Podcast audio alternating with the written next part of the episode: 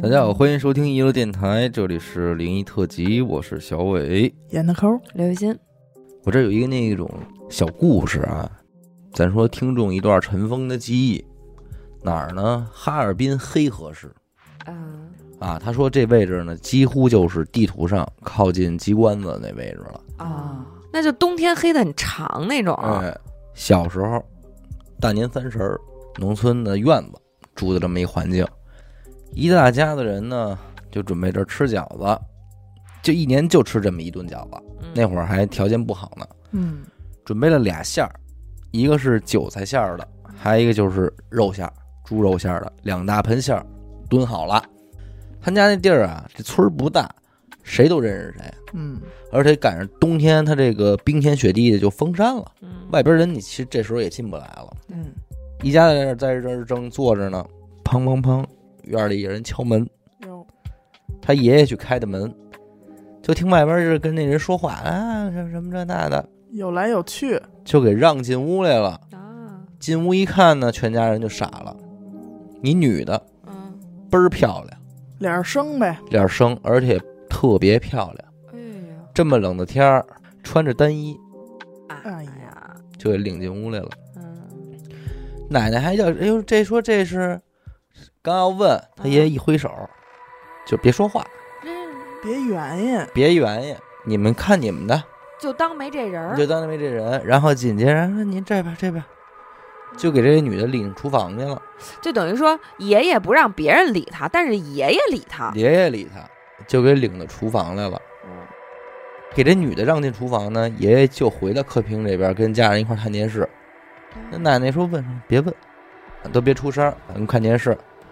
过了一会儿，这女的从这厨房就出来了，嗯也没跟说再打个招呼说我走了什么的啊也没有。从厨房出来，右转一推门，就就进院儿再出院门就走了，走远了就。这都走远了，爷爷才说，狐狸精饿了。哎呀，饿了，实在没辙了，上咱家吃饭来了，找吃的来了。说完了，这一家子人再往厨房一看，韭菜那盘馅儿还跟那儿呢，嗯，肉馅儿没了。哦，啊但你可知道，他没带什么家伙事儿来，说我给你肉馅儿装走，嗯，可没有，就吃，生的就给吞了葫芦了呗，生的就给吃了。你也没说见人有包袱皮儿什么的，嗯没有，装肚里了，而且很快，整个过程很快就走了，等于当年人家家过年就吃了一韭菜馅儿，这肉馅儿就没吃着。这是听众小时候经历的一事儿。你说还得人狐仙儿注意形象啊哈，嗯，爷爷这处理方法实在是太屌了。但你很说淡定，很爷淡爷跟定院儿里头跟狐仙儿聊啥了？但大概其估计也是就正常寒暄，就是人家也自报家门了，是嗯也没跟你说瞎话什么的，得亏是说看着就是眼眼儿生，要不然奶奶肯定急了，嗯，嗯啊，说谁呀、你往 家长什让么好看啊？啊？那狐狸精饿了，真行。因为你说这场景啊，跟我这儿有一故事啊，我觉得这俩就是发生在一个地儿，特哦合适。我这儿啊说的是他一个姨姥姥，嗯说他们家就供着一个仙家，嗯啊啊啊！是一幅画儿，它不是一个塑像啊还是什么嗯的，是一幅画儿。这画儿平时就拿布一盖，嗯，等什么时候有事儿求他的时候，才掀开。哎，才会打开那个布，嗯就很神秘弄的。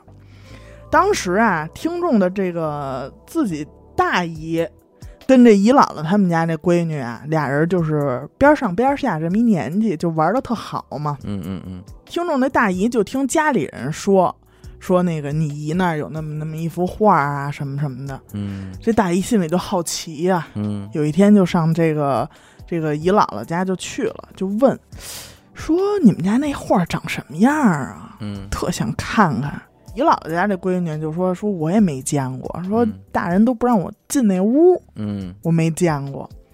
这画供哪儿呢？就供在他们家这个厨房旁边儿有一个小耳房里头。嗯，那会儿你想这俩孩子十三四岁，这么好奇，哎嗯呦，说咱们呀，趁大人不在家，咱俩进去看看，嗯，看完给盖上不完了吗？就当咱俩没见过。嗯然后这一天正好大人哎就是下地干活去了，他们俩就给大人送完饭回家，一看大人也不在家啊，这会儿就是现在好时机呀、好时机，就把这个小耳房这屋这门儿给推开了。嗯进门以后，就是提鼻子一闻啊，是有一股这个烧香的这个味儿，是那得是那味儿。哎，檀香味儿。嗯就看这屋里放着一个八仙桌，靠着墙放着一八仙桌，上面啊有一个碗，里边放着点什么果子、米饭什么这种贡品。对，嗯这个碗再往上看，就是这幅拿布盖着的这画儿。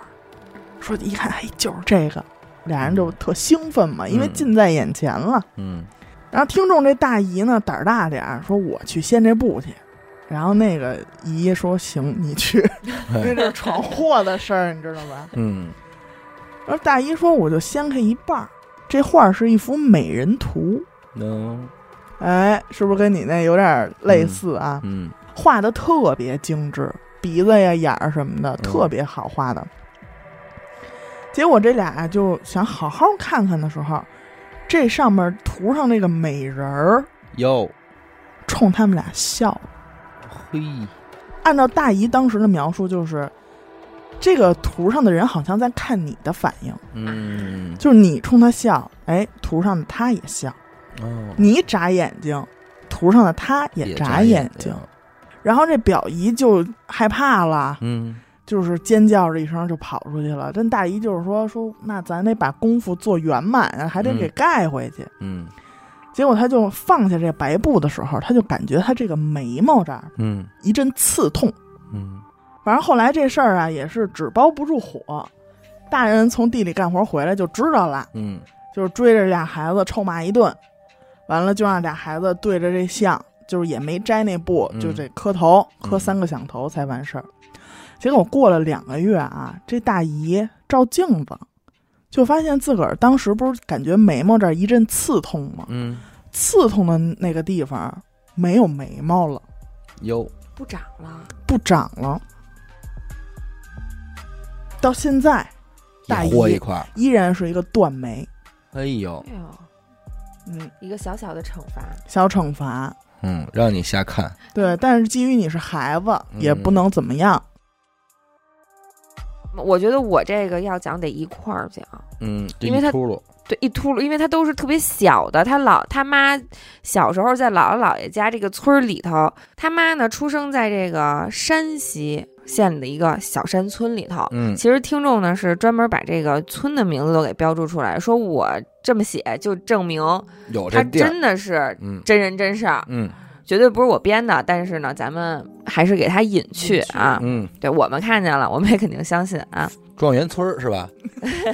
咱不能给人提这不个能给人提。嗯它这个是字面意义上的山村，它是真的是在半山上盖着十几户房子。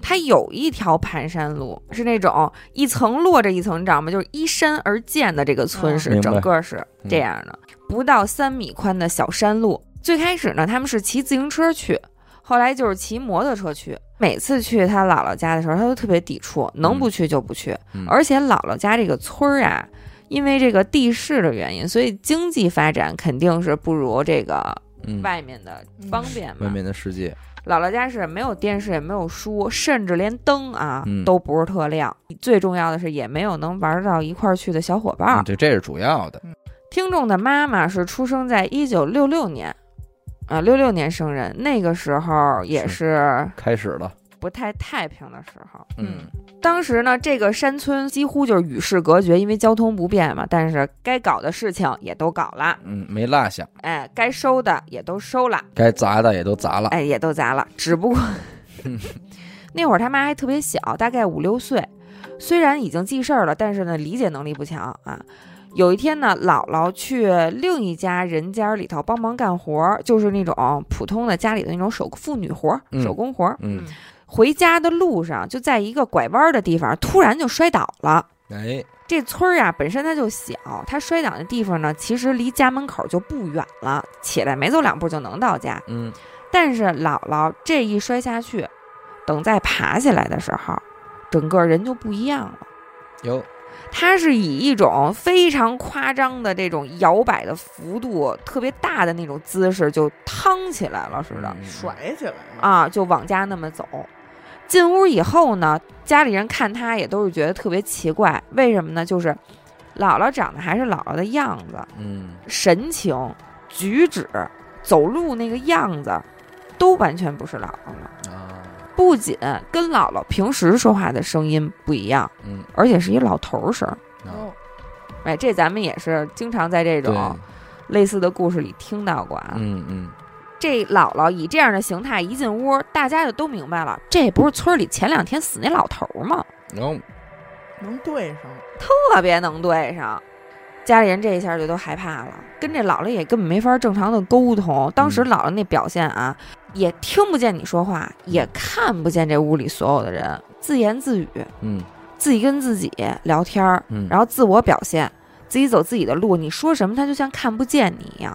当时呢，听众他们家和另外一家合住在一个院儿里头，邻居那家的男人看到这情况呢，就回屋去拿那放羊时候用那大鞭子去了，嗯然后在院儿当间儿跟他姥姥跟前儿就往那地上狠狠地抽那鞭子，一边抽一边就骂那个姥姥特像那刚去世那老头儿，啊，说那人的名儿，比如说张三，你怎么这么不懂事儿啊？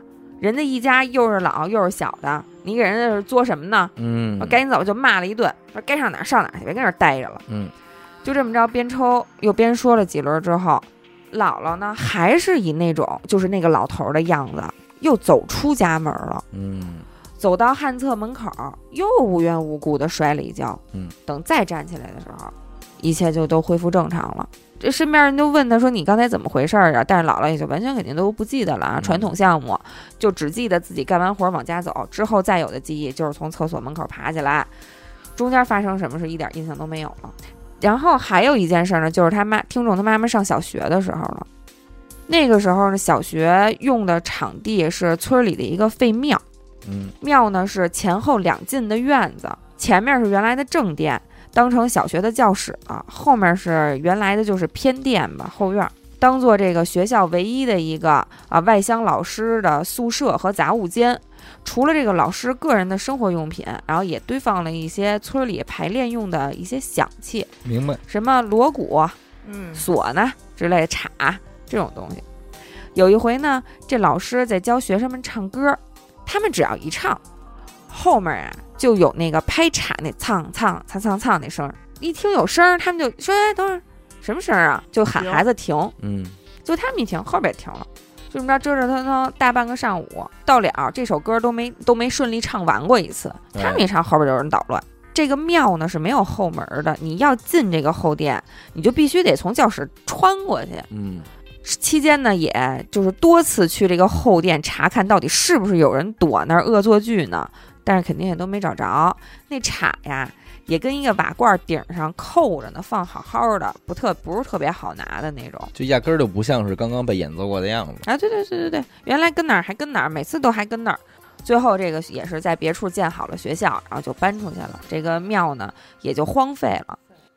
再一事儿呢，就是他妈那会儿就已经大点儿了，上初中了。嗯邻村儿有个老头儿，这老头儿啊，在这个脸颊大概耳朵往下的地方长了一个就是猴子，啊，但这猴特大，有多大？那个小孩儿拳头那么大嚯，哟，啊！肉瘤儿，呃应该是瘤子，但是应该是和这个皮肤其他皮肤连接的地方不是特别宽，哎嗯要是特别宽，那谁也不能管它叫猴子了，嗯，它可能是揪着一根儿，然后底下对是那么一个啊流嗯嘟噜啊一噜嘟噜，嗯所以叫猴子嘛。嗯但是忽然有一天啊，在看这老头儿的时候，这猴子就没了，哎不是那种做整形手术啊给绞了嗯，那种没啊，是压根儿就没出现过的那种没。也就是没有这痕迹，没有痕迹，倍这儿个皮平肤整是那种光滑如初的那种，嗯一点疤楞都没有。哦，然后大家就特奇怪，说：“哎，你那猴子呢嗯？”他又说：“说我那天晚上做了一梦，梦里有一小孩儿就站我枕头边儿上，嗯然后就抓着我这猴子跟我说，说我现在把它拿走了啊。哦，”然后这老头第二天再醒来，就成这样了，没了，没而哎了，且拿走了，就拿走了。都没跟枕头边儿， 哎呦，人什不是么说玩意儿拿拿走 走了，又没说给你卸下来。揣挎兜里了。拿着玩儿去了。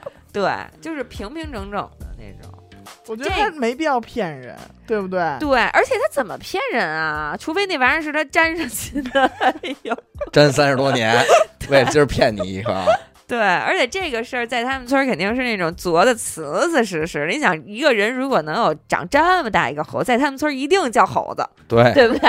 一定是相当这地以后出这名外号儿。没法叫没了。法叫了。嗯，对，结果这猴子没猴子了，嗯，哎，有点像咱们之前讲过那种晚上做，就是来给做嗯治病哎那，做手术什么那种。我跟你对说啊，就晚上治治病做手术这种，要不是因为说题材重复，嗯，这种投稿很多特的别多嗯哈。啊，都是说白天上哪个哪儿瞧去，说你甭管了，你甭管了，然后当天晚上做梦怎么着，嘁哧咔嚓给你治，对来人给你治，第二天好，都不是这个，还有这么一个事儿，嗯这是最后一件事儿了，是听众那会儿已经上大学了，大概是零六年到一零年这个时间段儿里头，河北老家那边亲戚考虑到说这个姥爷岁数大了，想让他落叶归根，嗯就把他接回到了河北。没回去多长时间，他老这个听众姥姥的身体越来越糟糕，逐渐呢就发展成了这个半瘫痪卧床了。后期的活动完全就需要靠这个姥爷帮忙翻身呀、搀扶。嗯听众这姥爷呢，身体是非常硬朗的，一辈子基本上就没怎么感觉他生过病。嗯，所以回到河北以后呢，他就帮着村里扫街嗯、打发时间，然后这不是带着姥姥一块儿回去的嘛，同时呢，就是照顾这姥姥这个日常生活起居。嗯，有一天呢，他打扫完街回屋里，在床上说眯瞪一觉去，结果呢，他二舅就听众二舅去看姥爷的时候，就发现怎么叫也叫不醒，哎，哎，然后把村里那大夫给找来给看，大夫看完之后就说准备后事儿吧，可能是不行了，突然一下子。嗯，那个村儿呢，其实也比较落后了，再加上他二舅是个文盲，就根本处理不了这种事儿。嗯听众后来在琢磨啊，当时要是及时能给送到大医院去，可能也有救。嗯反正就是呼呼睡了三天以后，姥爷就是不明不白就去世了。嗯他妈得到信儿以后呢，从山西赶到河北，准备姥爷的后事儿。出殡的前一天晚上，因为亲戚人多，大家睡觉都是拼拼挤挤的。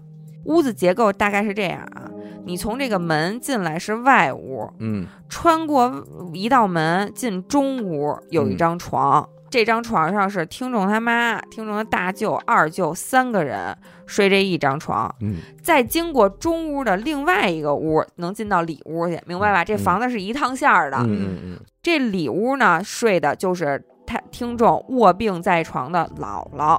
嗯，啊，他妈睡觉之前记得清清楚楚的啊，把所有的房门都检查了一遍，都关好了，关严了。屋里呢只有他们四个人，中外屋没有人，中屋睡的是妈妈、二舅、大舅，里屋睡的姥姥。然后睡得迷迷糊糊的时候，他妈就听见动静了，嗯把他妈就给吵醒了。他妈睁眼看开灯看了一下屋里头，发现往里屋走的那个门啊半开着。嗯大舅、二舅呢还在床上睡着呢，根本就没醒。他一看门开了，就赶紧下地，就进里屋去了，想看看老太太什么情况。结果一进屋不要紧啊，看这老太太坐床上了，哟，她姥姥早就坐不起来了，嗯早多少年就坐不起来了。妈就问姥姥说：“妈，您怎么坐起来的呀？”她姥姥说：“你爸扶我起来的呀。”嗯他妈也有点害怕，赶紧就把他二舅、大舅都给摇醒了，就问说：“你们刚才进没进去扶妈去？以为他嗯，姥姥是不是糊涂了呀？把哪个儿子当成他爸了什么的，嗯也都没有。俩人俩儿子全都没有进去过，嗯没再过几天，没坚持几天，也跟着姥爷去了。就是其实类似于这样的事儿啊，我身边好多家庭都有。这是严科他家呀。对我奶奶就是，你忘了咱们在录最早那期灵异啊，对对，对对对奶奶自己坐起来了，坐起来了，对嗯人都一要家要子，要自己收拾东西，对对对，嗯，不是说要买，我记着呢吗？说要买棉袄去，对，说那冷，说那边儿冷，就是征兆嘛。其实有些时候是生活中好多东西，它就是预兆。这个听众应该是九二年的，嗯嗯，九二年的跟你一边大嘛。嗯他发生这事儿呢是零三年，十一岁。嗯他就说：“他说你说现在回想这事儿，那天就全是征兆，嗯怎么就不知道，怎么就全都是奔这方向暗示的。嗯也是东北啊，十冬腊月的。他说：‘你说我先是怎么着啊？先是跑到我姥姥姥爷那炕沿儿那儿一块儿住着啊，先问说姥姥那谁谁谁怎么死的呀？怎么没影儿的问起这哎事儿来了？啊没影儿的，就毫无缘由的。’他姥姥说：‘你问他干嘛呀？嗯，就没来由。虽说说都是街里街坊的，也没了，但是你一孩子一，孩子，你问这个就特奇怪，说你就就滚蛋，别问这事儿，跟你有关系吗？什么就给我轰走了。但是他说实在，他说我也不知道我为什么要问这，怎么就想起这个了，就要问一嘴鬼使神差的，啊？说这是一事儿吧？然后是什么呢？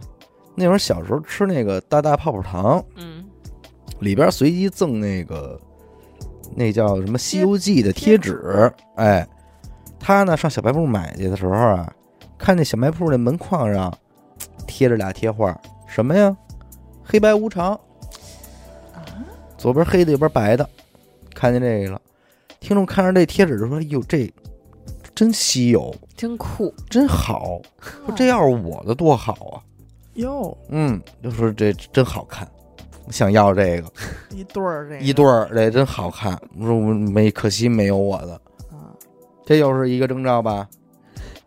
三一个啊，这就说话就到当天的就是四五点钟了，但是冬天黑的早啊。嗯他说我那会儿也是住东北平房，没有下水道，你看过《人世间》的那都知道，得倒这泔水。说白了就是你家所有的脏水都倒这桶里，嗯然后每天晚上还是早上你出去倒一桶去。他呢，十一岁能干这活儿了。嗯拎着家里这桶出去倒去。那会儿街上没什么路灯，他拎着这桶往外走，也冷，黑呀还看不清楚。这时候后边开过一辆大车来，但是别紧张，这车没撞他啊。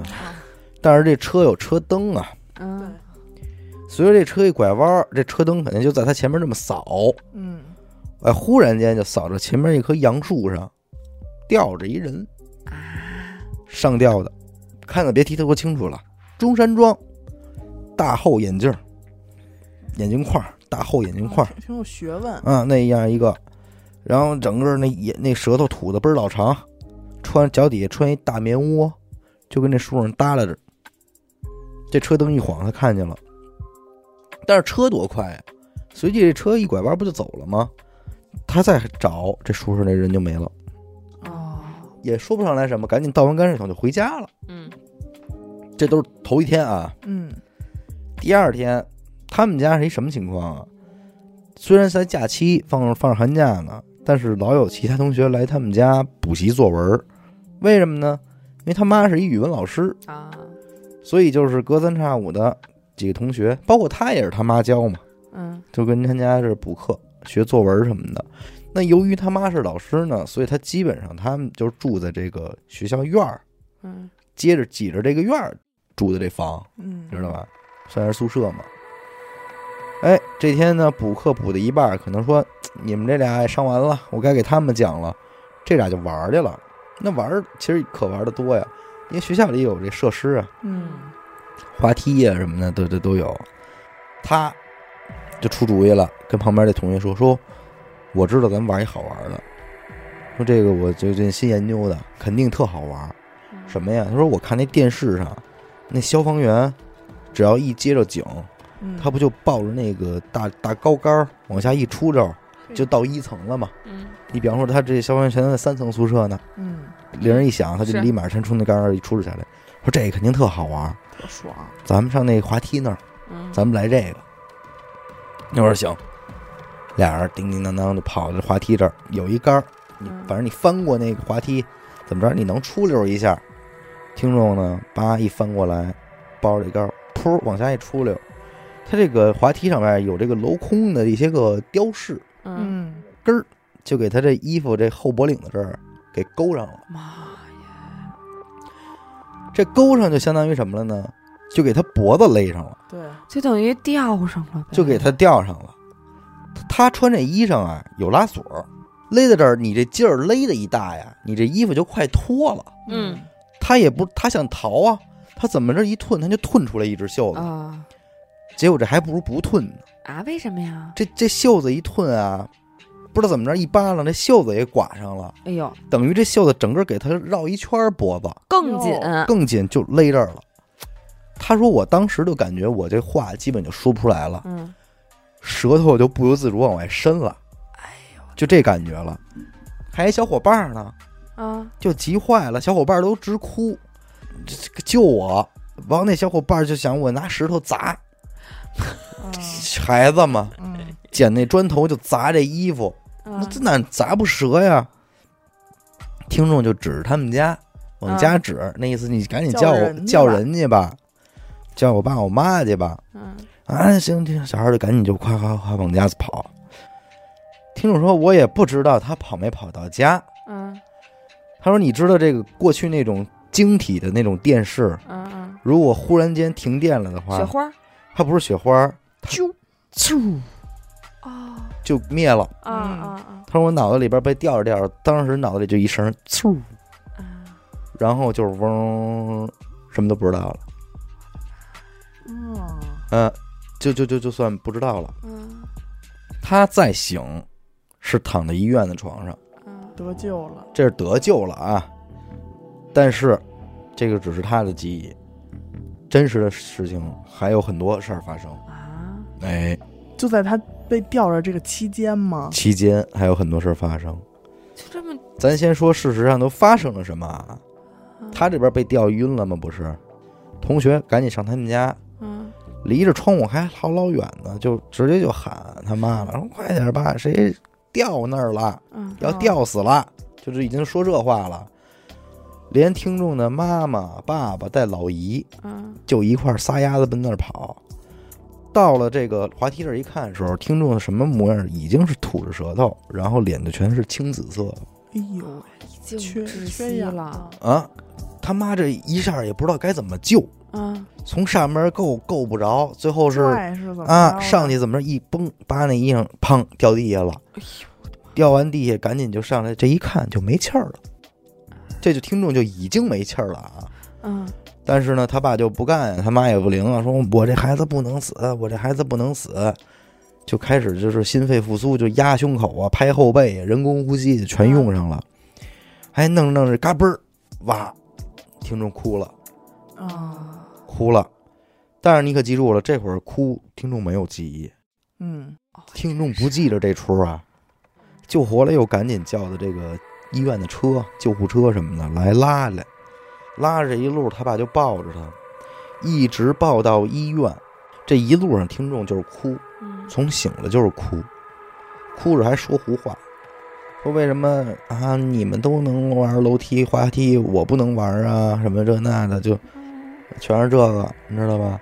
一直抱到医院的时候，哎，忽然又着了，晕过去了。累了，哎，这是在车上啊，王抱着他下了车，刚一进医院，嘣儿眼睛就睁开了。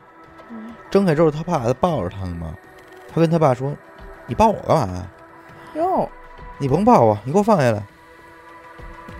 他爸说：“那就给你放下来呗，你走走也好啊。”嘿，自己就跟那喝多了的似的啊，就往医院里边走嗯啊，走就走得步履蹒跚的，走两步还摔一跟头什么摘的着愣愣啊，这这人还爬起来，见门就推开，甭管是有人的病房还是没人的病房，哎，你好啊，你好，哟，我在这儿呢啊，怎么怎么地的，像醉汉一样，嗯，跟这儿视察似的，所以说，哎，你们好啊，都跟这儿挺好的 啊，哎，玩这孩子吧一，孩子，弄这个，这 another 啊，嗯，然后是找赶紧联系挂号，怎么着？最后到病床上又又着了，等再醒是真醒了，啊，但是那个醒呢，就是非常虚弱了。嗯，正常的就一正个常了大病初愈的人嗯醒，他说我有印象的是，我妈问你说你怎么样啊？你精神好不好啊？然后他给他妈回答了一句什么呢？说我精神挺好的，不信您考我一道应用题，说现在就行。啊啊，考应用题。这到最后我是知道我是死了一回。嗯他说但是你说我醒了之后那感觉什么感觉啊？我就感觉是他妈我从这地球上让人给踢出去，嗯又给踢回来了。玩了一出这个，而且他说，我现后来我回忆，我不是完全记忆没有，啊，我还能回忆起来那个电视呲儿，然后呜呜的那个声音。嗯，之后就跟咱所有啊去过那头的投稿一样，就是我就到了一片野山林，嗯，一点光没有，大森林、大树林、大山，走吧。就远处有一点点亮光，嗯，你只能奔那儿走，直到说走着走着，一束黄光一照，行了。醒了。你说这个棋吧，棋在他都已经这么想了，就算已经去那儿了，嗯，这身体也被两个咱们说这个孤魂野鬼给杀用过了。用了一下子。嗯、他爸他妈也没使什么民间的招儿，嗯，他还真就是命不该绝。那种感觉。这是说，听众说我自己经历了一出，说我死过一回哦，还有一个我给忘了。他说，小伙伴去走去救叫他妈救他的时候，嗯他不还有意识了吗？嗯他抬头看了一眼，哦，是滑梯上站着一个嗯啊！我这么重要，你怎么才想起来？穿着一红毛衣的板寸，红毛衣、绿军裤、一板寸，上边拽着他衣服呢。哎呀，他自己说的啊。哎他说就是死死的勒着我，面无表情，我往下拽衣服，他往上提溜衣服。嗯，那就不是勾呢，那就是那个不，你们为什么你们都让都能玩滑梯，不让我玩啊？嗯，对，这是他，哭这的是 那个，嗯，啊，这是原话啊，嗡嗡嗡，然后是嗡嗡嗡才进的那边树林，这是他临嗡之前看见的那一个画面。你一说这个小孩儿就是怎么着，就是说这些个征兆，我觉得嗯特逗。我妈那天跟我说，说我我小的时候，我妈其实挺迷信的，而且是那种挺焦虑的人啊。嗯我们家到现在啊，最忌讳最忌讳一件事儿，就是不照全家福。嗯嗯，我妈就说这全家福不吉利，不许照。嗯要是咱们说今天一块儿聚餐，照一张照一张，不许去照相馆预约拍全家福。嗯这是我妈到现在的坚持。但我小时候，我妈的坚持就是什么呀？她见不得我懂事儿。哟，就比如说我平时那种啊晕晕能傻乎乎的那嗯种啊，突然有一天给那香给香，呃妈妈洗 脚，哎，对我要有一天突然就是那种坐那儿乖乖写操，你说我小时候活多难？他妈写作业也不行，你妈不写作业也不行。完，我妈说要有一天会突然回来看我乖乖写作业，说啊自己看衣嗯新服闻也联都播什么的，也都收拾了什么，特别懂事儿，我妈就得揍我一顿。嗯她说这孩子不能太懂事儿，嗯你该怎么逃怎么逃，咱们还是好好的活着。 她说她就怕一懂事儿，不是你死就是我死。 哎呦，那是够难这的是。受电视剧影响。你说不我浅 多你后来是不是有点精神分 裂？真的就是乖也不行，不乖也不行。 是，真是，我来一个，跟刚才那个就是我讲的那个眉毛嗯眉毛缺一块儿那是同一个听众投来的啊。嗯这个事儿其实说白了也特简单，嗯但是就是结尾那儿又让我嗯了一下，你知道吗？嗯听众说说我妈呀身体一直特别弱，嗯，就是大夏天三伏天儿，她都得就是披个毛巾被啊什么，要么就得贴贴那种膏药。嗯就是得才驱寒，他老觉得身体里边就是有风钻进来。 正好那会儿啊，听众这个大学舍友跟他说说说那个认识一叔叔挺神奇的，嗯说会帮人看这种奇怪的病，而且不收钱。然后当时他就要了这个人的联系方式，加这人微信吧。嗯然后就说说你管我叫老童就行。那个人说你管我叫老童，嗯说老童啊，就是人挺好的，就先问了一下，说什么症状啊之类的。嗯，听众就形容了一下，说，哎呀，就是怕冷，夏天都觉得冷。然后他就觉得说，这个应该不是正常的那种什么你虚啊、体寒啊什么这种嗯怕能得邪到乎的，呃，对，太邪乎了。最后问了他一问题，说你母亲有没有流过产啊？哦，然后听众很奇怪，但还是回家跟母亲求证了一下啊，说嗯确实有，嗯，而且是在听众高二那年哦，啊，他妈那会儿怀孕了，三个月的时候，哎，做掉了。然后当时听众就挺好奇的，说说那个这个会产生什么影响吗？嗯这个老童就说说，嗨，就是人生最大的忌讳就是，首先一个是自杀，第二一个就是堕胎，不管你是自杀还是堕胎的这个这样一个灵，嗯它就是无法度脱，嗯嗯嗯只能在人间徘徊呀、什么的。嗯而且他还举了一个例子，就是说，就是把人来到世上当成坐大巴车去一地儿，嗯那你没到地儿呢，你就让人下车了。嗯对吧？那他肯定是在原地徘徊，就是有点不知所措。如果你愿意解决的话啊，他是这个老童说说我可以帮你，嗯但是呢，必须得要你的父母也都真心实意的说对这孩子有悔恨嗯嗯啊，，后悔。但是听众就很担心，说他爸万一不信怎么办呀？嗯万一是一个就是哎，我们不吝这个呀什么的，嗯怕反对。结果说了以后，嘿，哎，挺意外的，说他爸说行。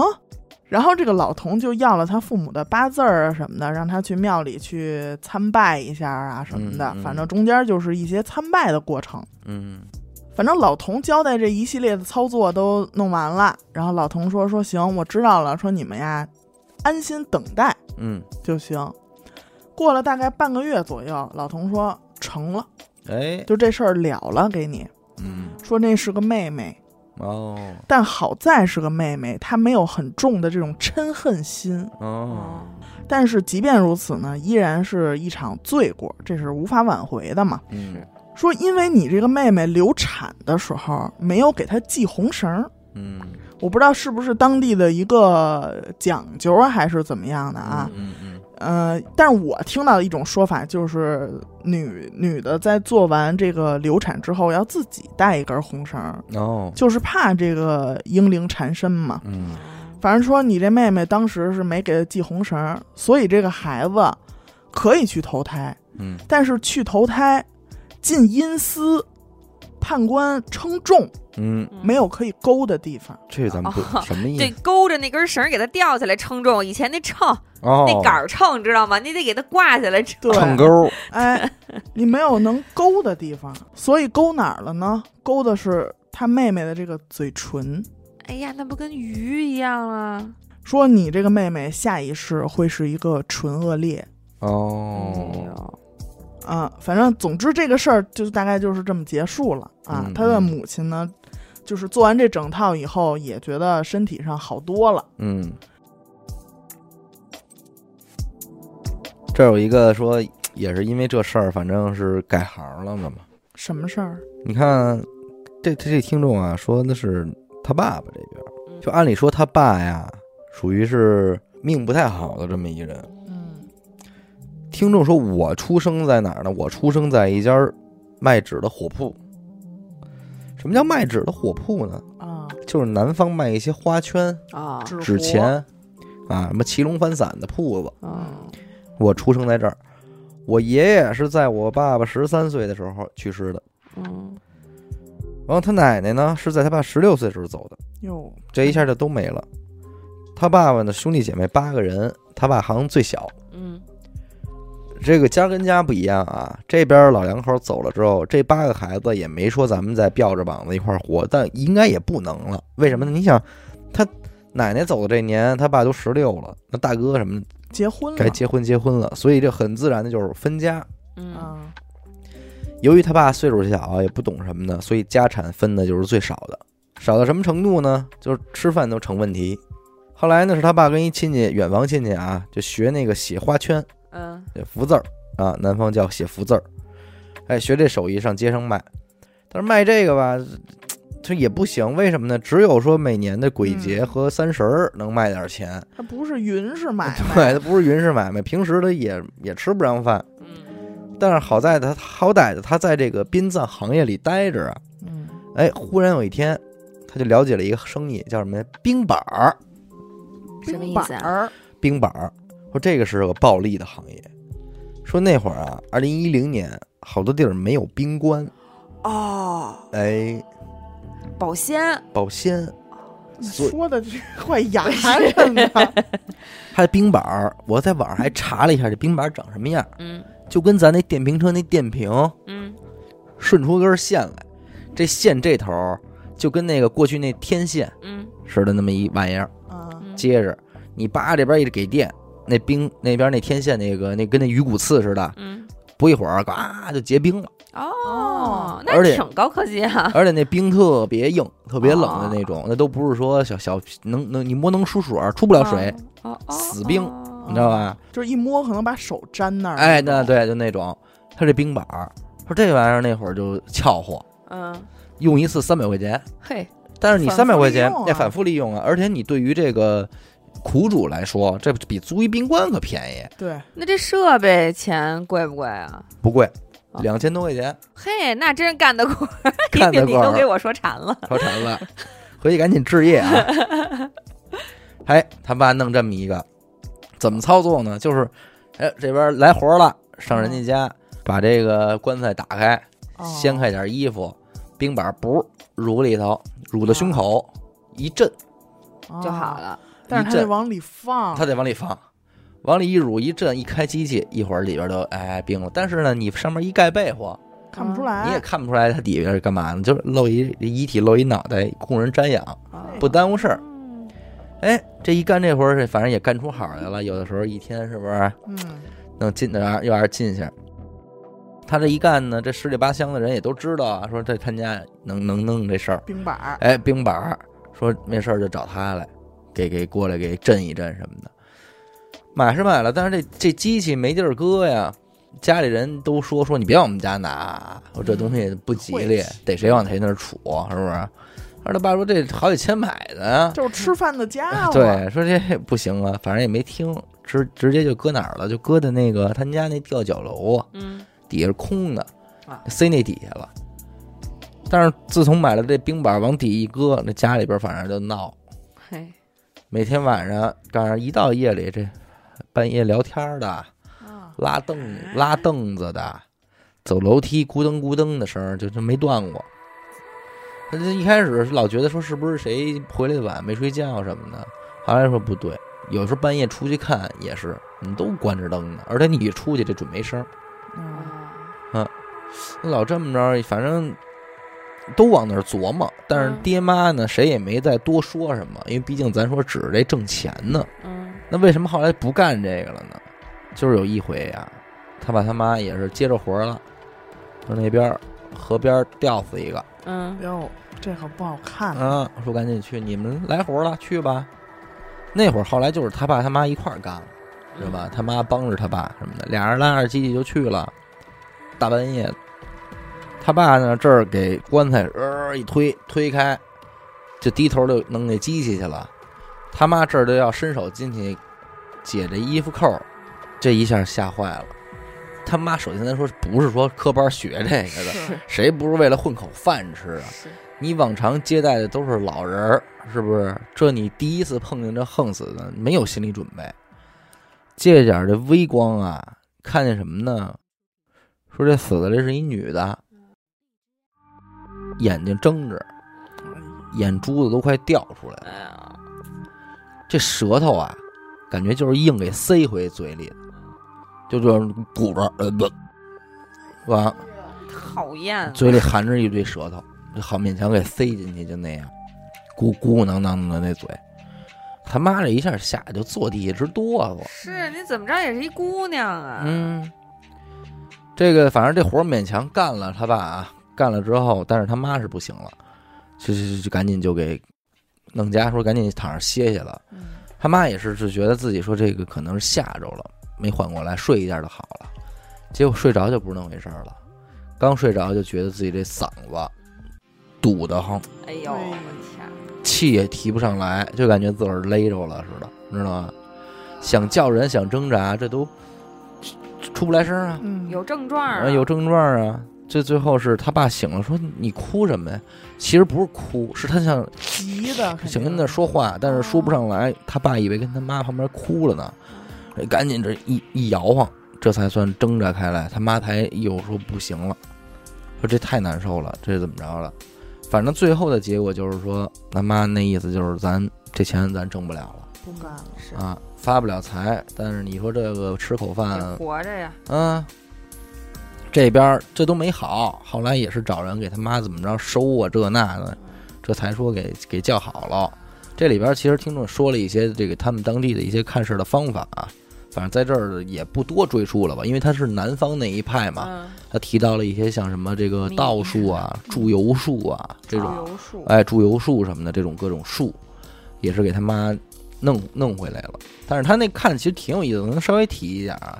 比方说你要看事儿，其实师傅根本就不来找你，嗯他是命令你们家的人啊，每从这天开始的每第三天、第六天、第九天的早晨，嗯，拿一鸡蛋在你身上滚，哦滚蛋，滚完了，哎，滚蛋，滚完这蛋送给师傅那儿去。看他看有什么变化。哎，师傅敲开鸡蛋看里边儿，哦，哦，哎，这个虽然说非常通俗啊，但是在四川确实就这么叫，叫什么呀？看蛋哦，啊，说找一看蛋的，这鸡蛋好像就什么鸡蛋呀、米呀这种东西，在这种这个嗯法这种术场当合中出现率频很高繁，使用。嗯是。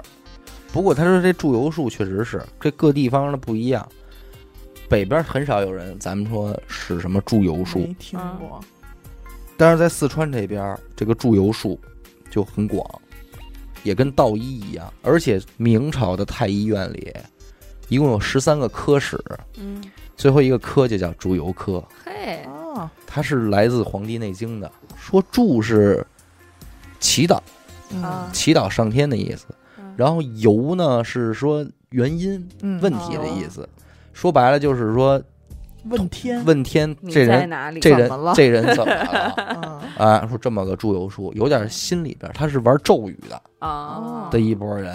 他们那边有一个最有名的这个祝由术的师傅啊，平时街里街坊去给人瞧病去。首先说这师傅从来不坐车，嗯，就走着，嗯去哪儿就走着。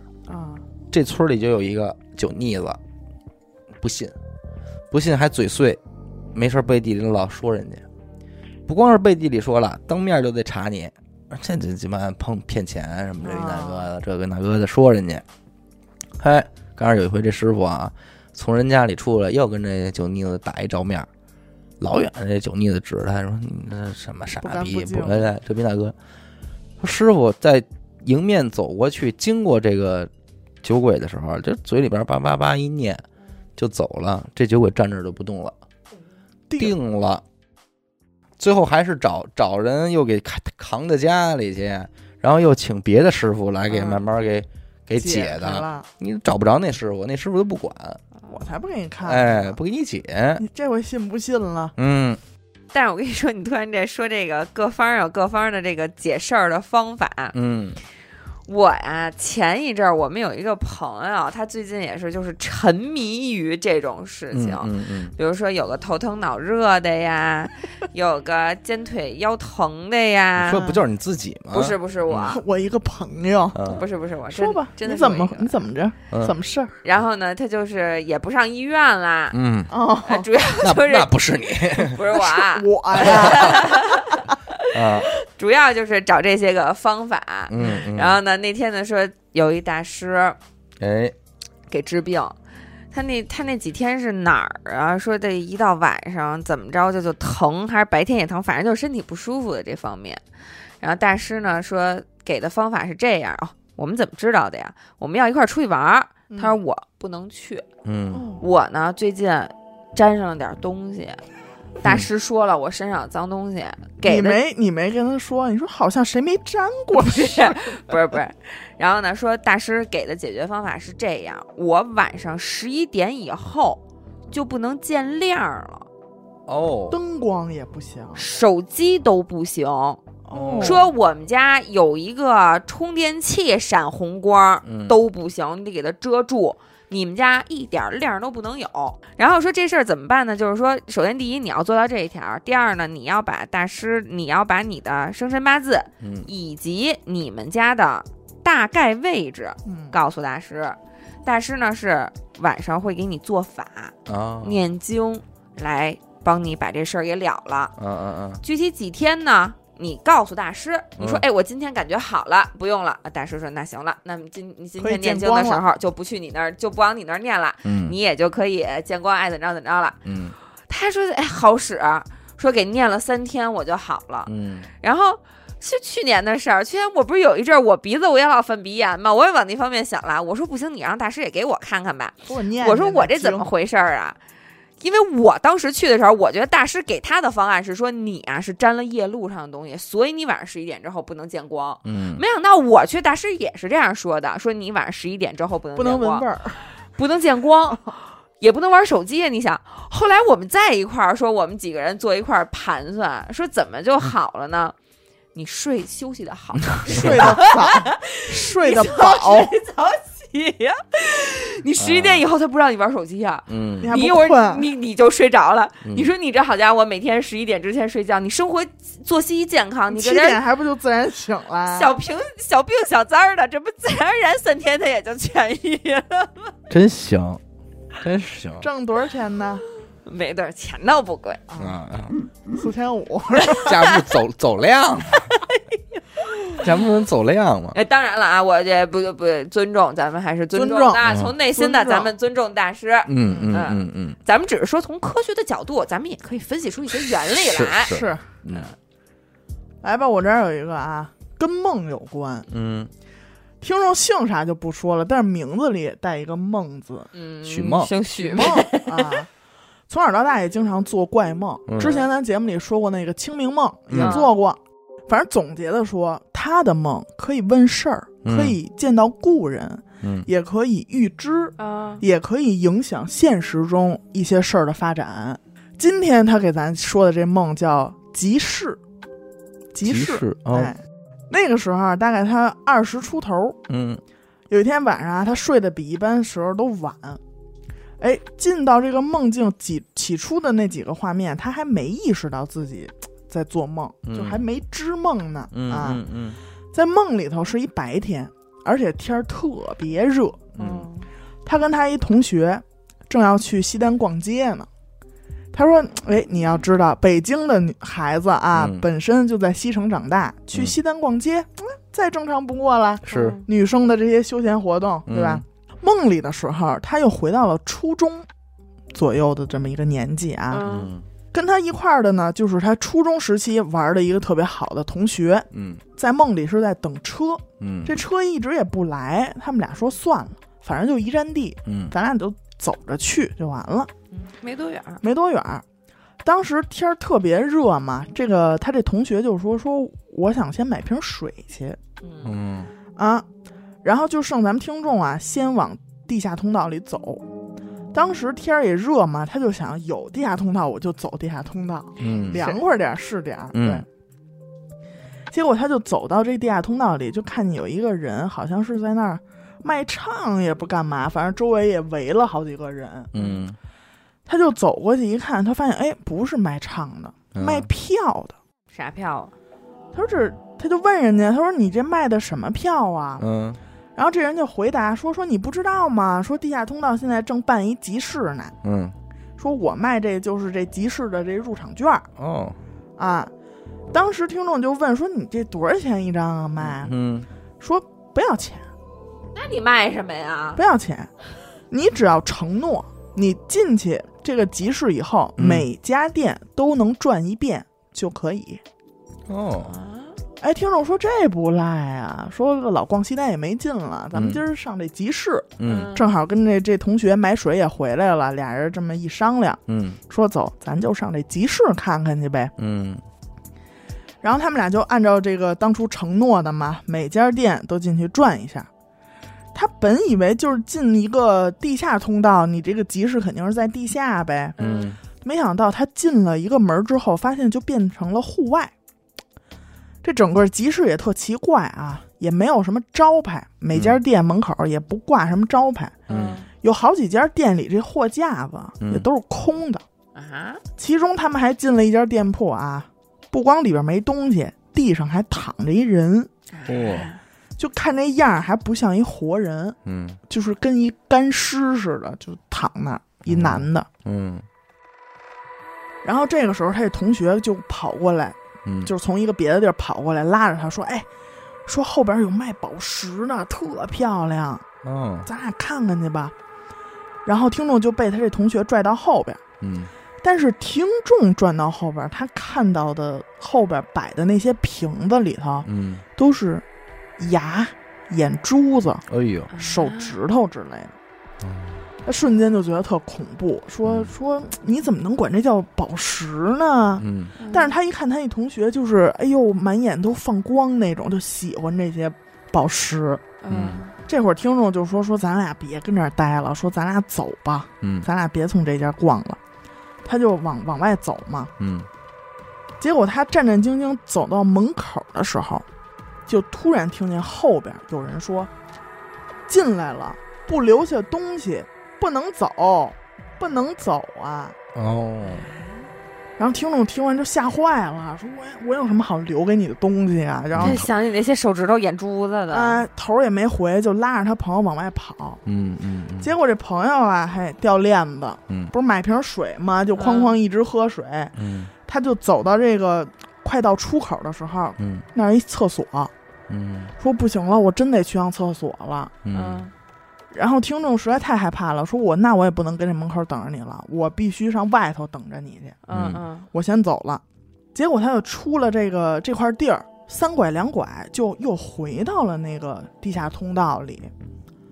等他又等了一会儿，哎，结果看到他那朋友嗯从另外一边儿拎着一瓶水就走过来了，嗯说走，咱们走吧。嗯就好像你知道吗？就好像他他就去是刚买完水回来吗？对他没有再跟他聊那个集市的事儿，对，这就是一个他的整个一个梦的这个过程啊。嗯嗯嗯他说，如果这是一个简单的梦，那就不可怕了。嗯醒了以后，他就想他这同学，嗯他这同学呀、说，哎，我们现在已经有大概三年没有联系了。